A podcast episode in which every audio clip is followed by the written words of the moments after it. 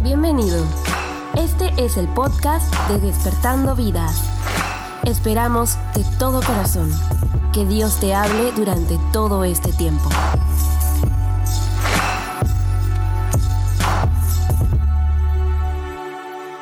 Hola, ¿cómo están? Me gusta esa actitud. ¿O quiere que le diga, ¿cómo están mis niños? ¿Cómo están? Ah, me gusta. Se han ido a la escuela dominical. ¿Todos han pisado una escuela dominical aquí en su vida? ¿Todos? A ver, vamos a hacerlo una vez más. ¿Cómo están mis niños? ¿Cómo están? Ah, está muy bien. ¿ah? El próximo sábado ya lo hacen muy bien. O algo. Van a venir con más ganas. Chicos, bueno, en esta oportunidad me ha tocado compartir el día el mensaje del día de hoy. Y el título de este mensaje es súper, súper padre. No sé si le gustará, pero es La batalla de nuestro interior. ¿Cómo se llama? La batalla de nuestro interior. ¿Sabes? Nosotros en nuestro interior tenemos una batalla, una guerra que se pelea a diario. Una batalla contra alguien o algo. Por ejemplo, en este caso, de este lado está mi espíritu y de este lado está mi carne, mi cuerpo físico. De este lado mi espíritu y de este lado tengo mi, cuer- mi cuerpo, mi, mi carne, mi cuerpo físico. El espíritu clama, el espíritu anhela, el espíritu gime, el espíritu quiere hacer lo correcto, quiere hacer las cosas buenas para poder agradar a Dios.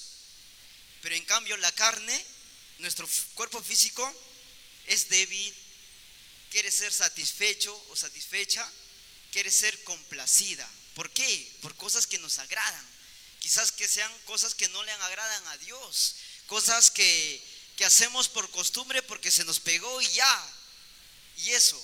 Y eso es una guerra a diario que nosotros vivimos cada día en nuestras vidas. Porque dime, ¿alguno de ustedes alguna vez se propuso algo en su corazón? Dijo, oye, el día de hoy o en esta semana que viene voy a, a ponerme a estudiar a las 5 de la tarde todos los días para este tal curso, para sacarme buena nota. ¿Cuántos de ustedes se propusieron ese tipo de propuesta? Y, y, y créeme que después que iniciaron, ay, por la flojera o porque los amigos te invitaron a algo, pues se te fue y es como que no lo haces. Porque tienes una mala costumbre, quizás, o no estás acostumbrado a ser disciplinado y poder estudiar ese curso, ¿no? Y se te hace difícil, ¿no? Esa es una batalla que constantemente nosotros como jóvenes y adolescentes peleamos. Nuestro espíritu con nuestra carne. Dice que el, espíritu anhela conocer más de Dios. Quiere más, más. Dice, el espíritu clama, gime, dice, ¿sabes qué? Conoce más a Dios. Oye, quiero que hagas las cosas correctas. Pero la carne dice, no, es débil. La carne te dice, oye, vamos a jugar una pichanguita, ya, pues deja tu tarea para mañana. Y pum, la carne como es débil, vamos, pues ya luego lo hago en el colegio, ya me copio. Algo así. Tú y yo nacimos con un, con un pecado por naturaleza. Y eso lo podemos ver en el libro de, de Romanos, que dice en el capítulo 23, en el capítulo 3, versículo 23 y 24 dice, pues todos han pecado y están privados de la gloria de Dios. Y en el capítulo, el versículo 24 dice, pero por su gracia son justificados gratuitamente mediante la redención que Cristo Jesús efectuó. Nosotros por naturaleza somos pecadores. ¿Por causa de quién? De Adán y Eva. Y nosotros nacimos con pecado. Muy aparte de que ya pecamos, tenemos más pecado. Pero ¿sabes qué dice? Pero nosotros somos justificados gratuitamente. Somos salvados, somos perdonados gratuitamente por medio de quién? De Cristo Jesús. Yo con esto quiero llegar a hacer una pregunta. ¿Cuántas veces empezamos algo pero no lo terminamos? Por ejemplo, una de las cosas que yo les puedo compartir es uno, por ejemplo, en este año yo me propuse a leer al menos un libro y estaba leyendo el libro de, de Más que un carpintero, que es cristiano, ¿ya? Hablaba de Jesús y todo ese tema y empecé todo bacán.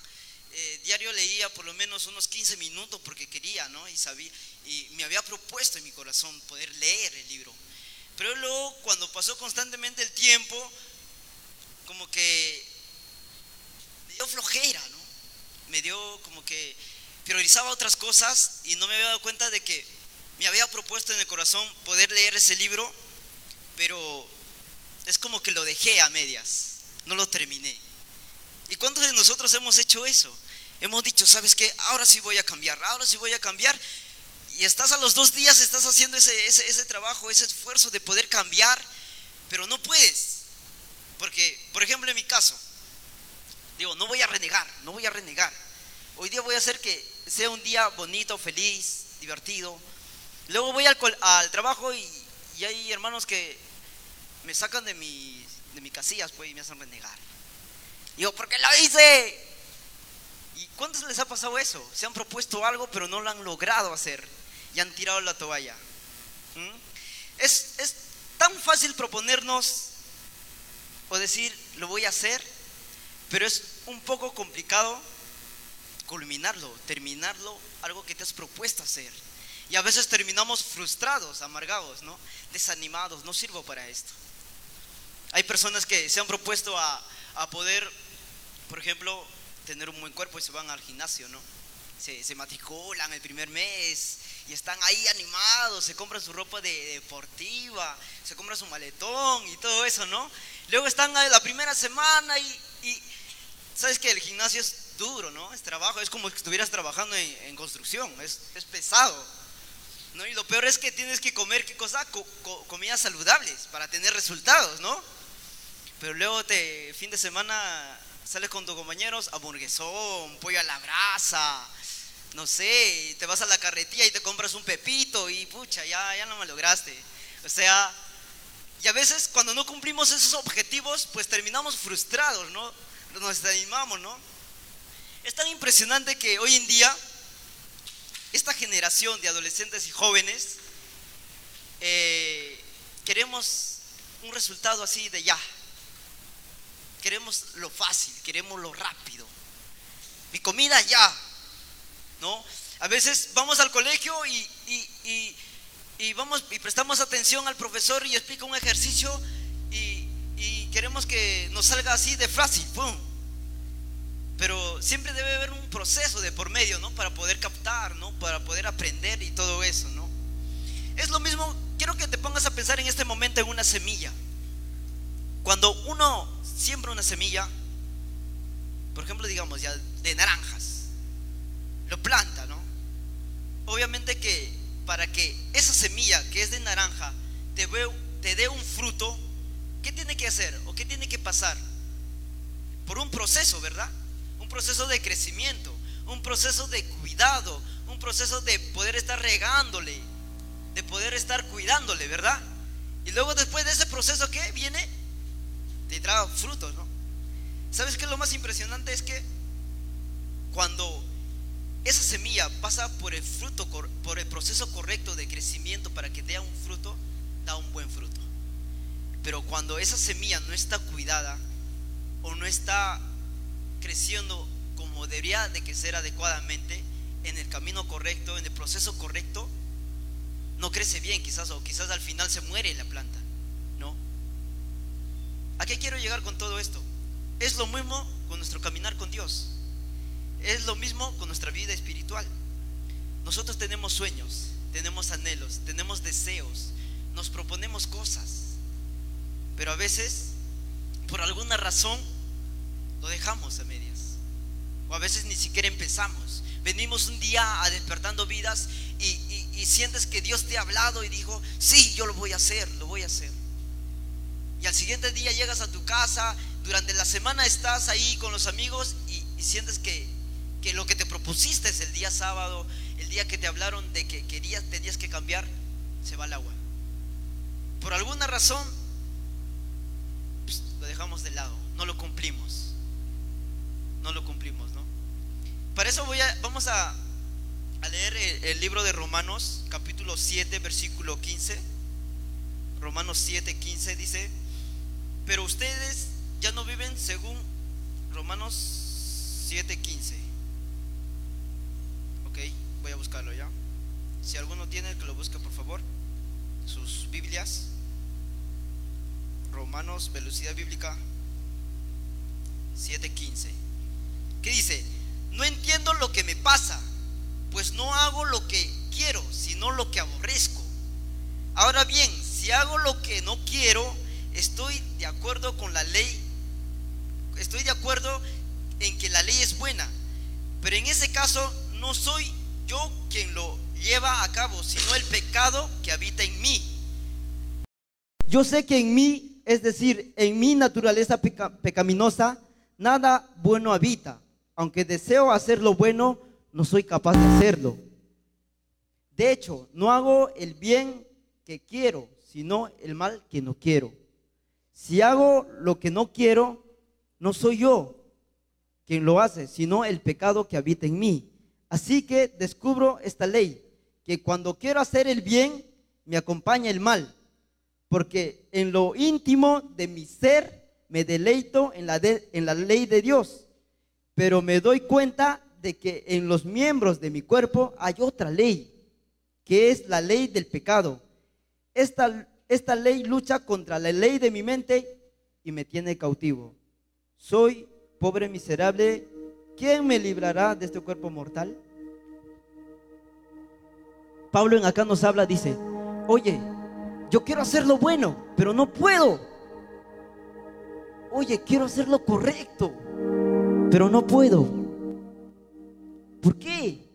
Y al final termina diciendo, oye, ¿quién me librará de esto? De este cuerpo mortal. A veces, muchas veces nosotros tenemos pecados y estamos atados de eso. Acá decía Pablo, estoy cautivo de eso. Quiero hacer, mira, tengo la intención en mi corazón de poder hacer las buenas cosas que Dios me dice que tengo que hacer. Pero no puedo porque estoy dominado por el pecado. ¿Quién me librará de esto? Dice. Y el primer punto de este mensaje es, tenemos que reconocer que no podemos ganar una batalla que ni siquiera nos pertenece a nosotros. Primer punto, reconocer que no podemos ganar una batalla que, nos, que no nos pertenece a nosotros. Una y otra vez intentamos caminar en santidad, intentamos andar bien, intentamos poder agradar a Dios. Una y otra vez intentamos serle fiel a Dios en nuestras propias fuerzas, en nuestro propio conocimiento. Una y otra vez con nuestras propias fuerzas buscamos agradar a Dios. Pero a veces nos preguntamos, oye, ¿por qué, pero ¿por qué no lo logro? ¿Por qué no puedo? Y en Juan 3, 16, en Juan 16, 36 dice, anímense, porque yo he vencido el mundo.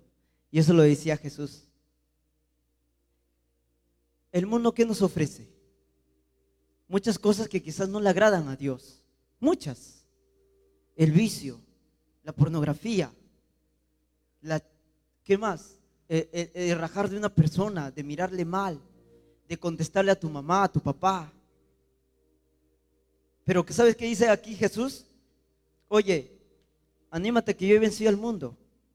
Tenemos que reconocer que la batalla que estamos peleando no nos pertenece a nosotros.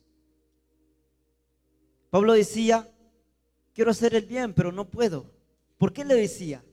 Y al final decía, ¿quién me librará de esto? Y más adelante decía, el único que puede librarle de esto era Dios. Tenemos que reconocer en qué posición estamos en este momento. Y la única posición que tenemos que tomar nosotros es estar delante de Dios, delante de la cruz, delante de el Jesús que dijo, oye, anímate, yo he vencido al mundo. He vencido todas las cosas que el mundo te ofrece. Por causa del pecado yo fui a la cruz. Por causa de las faltas que cometiste tú, fui a la cruz. Y debemos ser humildes. Uno, reconocer que esta batalla que peleamos, esta batalla interior que tenemos contra nuestra carne y nuestro espíritu, no es la nuestra. Necesitamos tener una intervención, una intervención divina, no una intervención del Chapulín Colorado, de Superman, no, no una intervención de un doctor, un psicólogo. No, necesitamos tener una intervención divina, como dice aquí, una intervención de parte de Dios. Es tan fácil fingir cuando te preguntan, hola, Ángel, ¿cómo estás? Bien. Oye, ¿tienes batallas? No, ¿yo qué voy a tener? Es fácil decir eso. Pero es difícil reconocer que estoy mal. ¿A cuántos les ha pasado eso? ¿Cuántos se pueden identificar con eso? Muchas veces me encontré en el, en el momento en que me preguntaban, oye, ¿estás bien? Sí, todo bien, todo tranquilo, soy el hombre más feliz del mundo. Pero en mi, en mi interior decía, soy la peor persona, estoy pasando por esto, tengo esto, esto no me agrada de mí, necesito cambiarlo. Por eso es que es fácil fingir. Es fácil decir, ¿sabes qué? Estoy bien, pero en realidad no lo estamos. No lo estamos. En Juan 1.8 dice, en Juan 1.8 dice, acá los leo en la Biblia, dice, si afirmamos que no tenemos pecado, nos engañamos a nosotros mismos y no tenemos verdad. Si confesamos nuestros pecados, Dios es, fiel y justo, nos dice, nos, nos los perdonará y nos limpiará de toda maldad. ¿Para qué fingir delante de Dios? ¿Para qué? ¿Sabes lo que es lo, lo más sorprendente? Es que Dios lo sabe todo. Dios lo sabe absolutamente todo lo que tú pasas, lo que sientes, lo que estás pasando, cuáles son tus deseos, cuáles son tus anhelos. Por eso es que, ¿para qué fingir? Y sabes, Dios quiere que nosotros confesemos nuestra falta, confesemos nuestro pecado delante de Él y, ponernos en una posición de humildad, de humillación delante de Él y decirle, Señor, esta batalla que tengo ya no es la mía, porque me he dado cuenta que no lo puedo hacer solo. Pablo decía, quiero hacer el bien, pero no puedo. ¿Por qué lo decía? Y luego entendió de que esa batalla que él estaba luchando no era la de él, era la de Dios. Por eso es que le mencioné diciendo de que necesitamos tener una intervención divina, una intervención de alguien. Y ese alguien es Jesús, el que venció al mundo, el que te dice, anímate, levántate. Yo sé que lo puedes hacer, pero necesitas de mí. Necesitas entender en qué posición te encuentras en este momento. Tienes muchos deseos, tienes anhelos. En el tiempo que ya conoces a Dios, Quizás muchas veces Dios te ha dicho, ¿sabes qué? Tú puedes ser un mejor hijo, puedes ser un mejor estudiante, puedes ser una mejor persona. Pero luego te preguntas, pero hasta hoy en día no lo puedo hacer. ¿Por qué? Tenemos que reconocer que esta lucha que tenemos, esta lucha interior, no es la de nosotros. Punto dos, debemos vivir por medio del Espíritu. Romanos 9:11 dice, pero ustedes ya no viven según esas inclinaciones, sino según el Espíritu, puesto en el Espíritu de Dios vive en ustedes. El que no tiene el Espíritu de Cristo no es de Cristo. Pero si Cristo vive en ustedes, el Espíritu vive por, porque Dios lo ha hecho justos. Aun cuando el cuerpo esté destinado a la muerte por causa del pecado, y, si el espíritu de aquel que resucitó a Jesús vive en ustedes, el mismo resucitó a Cristo, dará vida a sus cuerpos mortales por medio del Espíritu de Dios que vive en ustedes. ¿Cuántos aquí somos hijos de Dios? Levanta tu mano y ¿dónde estás? Oye, soy hijo de Dios, no me avergüenzo de eso. Y ahora Dios te quiere decir, oye, mi espíritu vive en ti. Mi espíritu está en ti. Ese mismo espíritu que resucitó a Cristo de entre los muertos está en ti. Ese mismo espíritu que resucitó entre los muertos a Cristo, vive en ti. O sea, Dios está contigo, está en ti.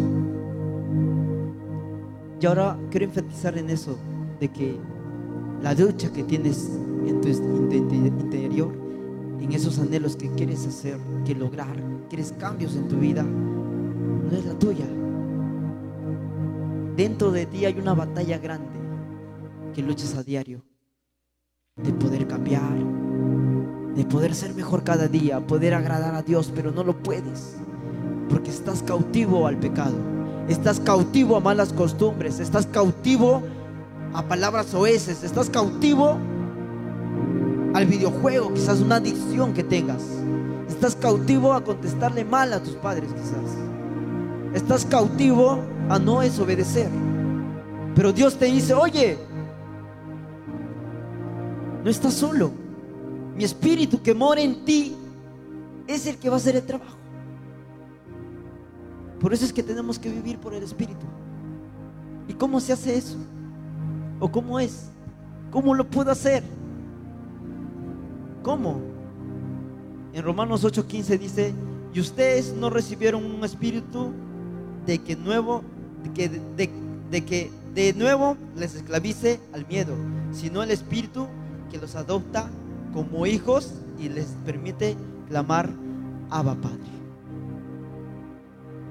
La única forma de poder vencer o de que Dios vence esa batalla que tienes en tu interior es diciéndole Abba Padre. ¿Qué significa Abba Padre? Abba es papá. Y cuando tú dices Abba Padre, Estás diciendo, papá, es una relación entre hijo y padre. Y cuando decimos eso, nosotros, reposa en nosotros confianza, protección, reconociendo que Él nunca te va a dejar, al contrario, te va a abrazar y te va a proteger para siempre. Tenemos que vivir en el Espíritu. ¿Cómo? Diciendo día y noche, Abba Padre, hablando con Él, relacionándote con Él, todos los días de la semana. Necesitas tener una constante relación con Él para que puedas, para que Dios pueda intervenir en esa lucha que, que tenemos cada uno de nosotros en este interior y poderla vencer. Les invito a que se puedan poner de pie.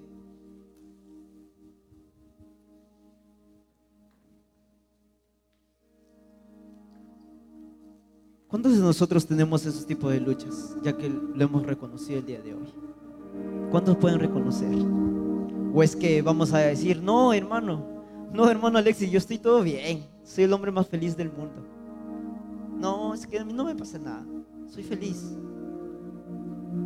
Pero yo sé que en, en el fondo de tu corazón, en tu interior, sabes qué cosas te faltan cambiar, sabes en lo que estás faltando en lo que estás fallando, sabes con lo que estás luchando. Pero Dios nos decía en este momento, oye, necesito que lo confieses. Necesito que tengas esa posición de, arrepentido, de poder estar reconociendo delante de Dios que necesitas la ayuda de Él. Reconocer que esta batalla que tenemos a diario con el querer, pero no podemos, es de Dios. Y necesitamos que Él intervenga en eso. ¿Y cómo lo vamos a hacer? Solo pidiéndole ayuda a Él. Uno, reconociéndolo. Dos, acercándonos confiadamente a Él. Y tres, clamando a Él. Abba Padre. Cuando dices Abba Padre, le está diciendo, papá, necesito de ti. Dios, necesito de tu ayuda. Necesito que intervengas. Necesito esto. Pero es necesario confesarte. Cierra tus ojos donde estás. Cierra tus ojos y evalúate ahorita en este momento. Y no te digo o no te voy a pedir que lo hables. Pero ahí en tu corazón, dile a Dios, Señor, en esto te estoy fallando. Dios, en esto te estoy fallando. Señor, cada día lucho por esto. Cada día me esfuerzo, pero siempre termino fallándote. Cada día, Señor, me tiene aturdido, me tiene triste. No tengo las fuerzas suficientes para poder vencer esta batalla. Confiésale ahí a Dios. No me lo digas a mí, no lo digas a la persona que está a tu costado. Cierra tus ojos para que no te distraigas. Cierra tus ojos, no te distraigas con nadie y dile, Señor, te he fallado en esto. Te he fallado en esta área. Te he fallado en todo, Señor. Te he fallado en, mi puntualidad al colegio. Te he fallado en que muchas veces quizás he hablado a las espaldas de mi padre, de mi mamá. A veces no le- le- no le he obedecido. O a veces, Señor, he hablado mal de alguien. O a veces, Señor, siendo consciente de lo que no podía hacer el bien, no lo hice. Dile al Señor, el Señor quiere que lo confieses con tu boca. Y Él va a intervenir ahí. Y Él va a decir, oye, aquí estoy, te puedo abrazar, te puedo animar. Oye, Jesús en este momento te dice, tranquilízate, anímate, levántate, que yo he vencido al mundo, que yo le he vencido. Yo fui a la cruz con un propósito. Yo fui a ese madero con un propósito de poderte hacer libre, de que tú puedas, Señor, de que tú puedas ser libre como hijo. Quiero que entiendas eso. Necesitas la intervención de Dios en esta batalla que tienes. Y solo Dios lo puede hacer. Solo Él lo puede hacer. Vamos, dile, gracias Señor. Dale gracias porque te tiene de pie en este lugar. Y porque tienes un día más de vida por la misericordia de Él, por su amor. ¿No lo puedes ver? Velo en este momento. Estás puesto de pie en este momento. Y es por Dios. Por su infinito amor. Tienes algo que vestir. Porque es por su amor. Tienes algo que comer. Porque a Dios le complace darte eso. Porque eres su hijo. Y hay muchas personas que no conocen de Dios. Y están perdidos en este momento. Adolescentes y jóvenes que están sumergidos en la droga. Están en el alcohol. Porque no conocen de Dios. Mira este gran privilegio que tú tienes. De poder estar parado en este momento aquí. Y poder escuchar de Dios. Y conocerlo.